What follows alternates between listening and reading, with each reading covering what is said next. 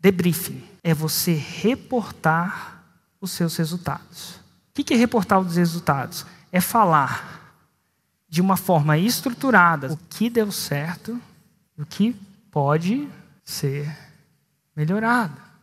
É importante você falar o que você faria diferente na próxima. E a maioria das vezes vocês, como empreendedores, não treinam a sua equipe. Manda eles fazer as paradas, ninguém depois.